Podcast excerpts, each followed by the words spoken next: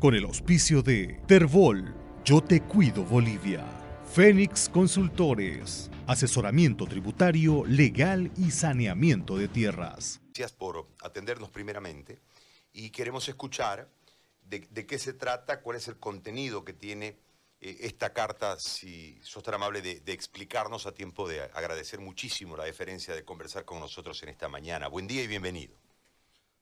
Buen día, Rosegar, y en todo caso el agradecido somos nosotros. A ver, eh, es una carta eh, muy escueta, eh, en la que le pedimos de manera muy concreta a la presidenta Yanin Yáñez que, en virtud de sus facultades constitucionales, ordene ella misma, y el camino por supuesto es un decreto, ordene ella misma la realización de una auditoría al proceso electoral. Los motivos eh, son absolutamente evidentes y válidos. Una serie de irregularidades que nosotros hemos ido señalando a lo largo de todo el proceso electoral. Eh, y, son varias, y usted como periodista puede dar testimonio de todas esas eh, irregularidades y denuncias que fuimos haciendo una a una, hasta la última de ellas, que fue la suspensión del, del TREP un día antes de, la realización del, del, del, escrutinio propiamente, pero además el, el malestar social que está creciendo en estos días y que al constituirse en un conflicto en un clamor de la ciudadanía hacia la presidenta, la presidenta desde luego tiene que escuchar el clamor y hacer eh, y ordenar una auditoría. ¿Y por qué una auditoría? Porque todo proceso que se que se precie de haber sido honesto, eh, sea público o privado, tiene que estar abierto siempre a una, a una auditoría en virtud de la transparencia si es que esta hubiera sido realizado en el marco de la transparencia. Así que nos parece una, una salida importante y, una señal que tiene que darle la presidenta a los bolivianos de que está escuchando y que está atenta a lo que está pasando en las calles. Nosotros como Alianza creemos no promovemos estas manifestaciones, pero tampoco podemos ser indiferentes a lo que está diciendo el ciudadano en la calle. Así que lo correcto, lo honesto, lo sano, lo transparente es que se realice una auditoría y lo tiene que hacer la presidenta Yanin Áñez. Ahora, desde, desde esta situación que se está viviendo en el país, donde en apariencia, eh, no en apariencia, con un hecho evidente en la eliminación de los dos tercios en la Asamblea, se descuenta totalmente la participación del que no ganó. Es decir, hay un 46% de la población boliviana que tiene una representación dentro de la Asamblea que por ser minoría no podrá contrapesar. Este es un hecho antidemocrático sin ninguna duda.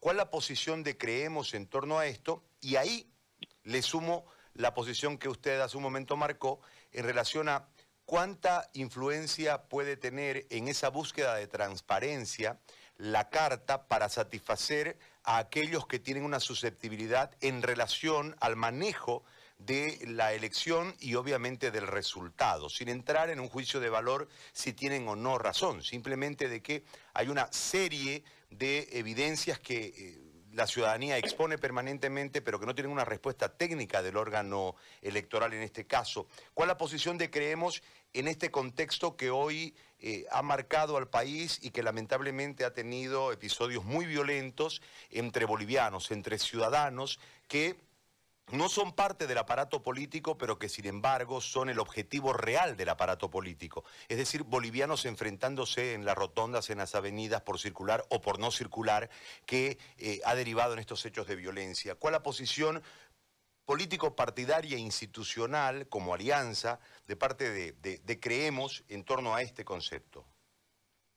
Los conflictos se resuelven escuchando a la gente y entrando en diálogo sincero y atendiendo las demandas de la gente en la medida que son posibles de atender. Nosotros creemos que es posible hoy atender el clamor de la gente, que en el fondo lo que exige la gente es certeza, de lo que ha pasado en este proceso electoral. La gente necesita estar segura que ha sido un proceso llevado adelante con idoneidad, con transparencia eh, y, que, que la gente no ha sido burlada en su voto. Y para ello la mejor respuesta que le puede dar, eh, que le pueden dar los órganos del Estado es una auditoría al proceso electoral. Y hoy por hoy eh, una salida conveniente, necesaria y urgente, la puede dar la presidenta Yanini Áñez, ordenando ella misma, en virtud de sus facultades, la auditoría a este proceso electoral. Eso sería dar una señal de que está escuchando verdaderamente a la gente.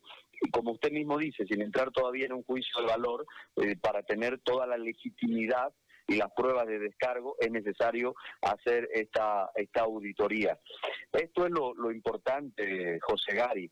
Ahora, eh, el último golpe que perpetró el movimiento al socialismo a la democracia, y sí, he dicho golpe a la democracia, ha sido precisamente la anulación de los dos tercios, en tanto que significa haber eliminado de un plumazo la representación política de prácticamente la mitad de los bolivianos que votaron en contra del movimiento al socialismo. Y aún poniendo en entredicho el resultado de esta elección, está claro que la mitad de los bolivianos ha dicho no al movimiento del socialismo y esa mitad de los bolivianos necesita tener una representación efectiva, subrayo efectiva, Gary. Efectiva significa no solo con derecho a voz, sino con derecho a toma de decisiones en el Parlamento. Por eso es que tenemos una democracia indirecta representativa, porque el ciudadano está representado a través de sus parlamentarios y sus parlamentarios tienen que tener la capacidad de parlamentar, de legislar, y eso es con los dos tercios, que es lo que pretende vulnerar el movimiento al socialismo.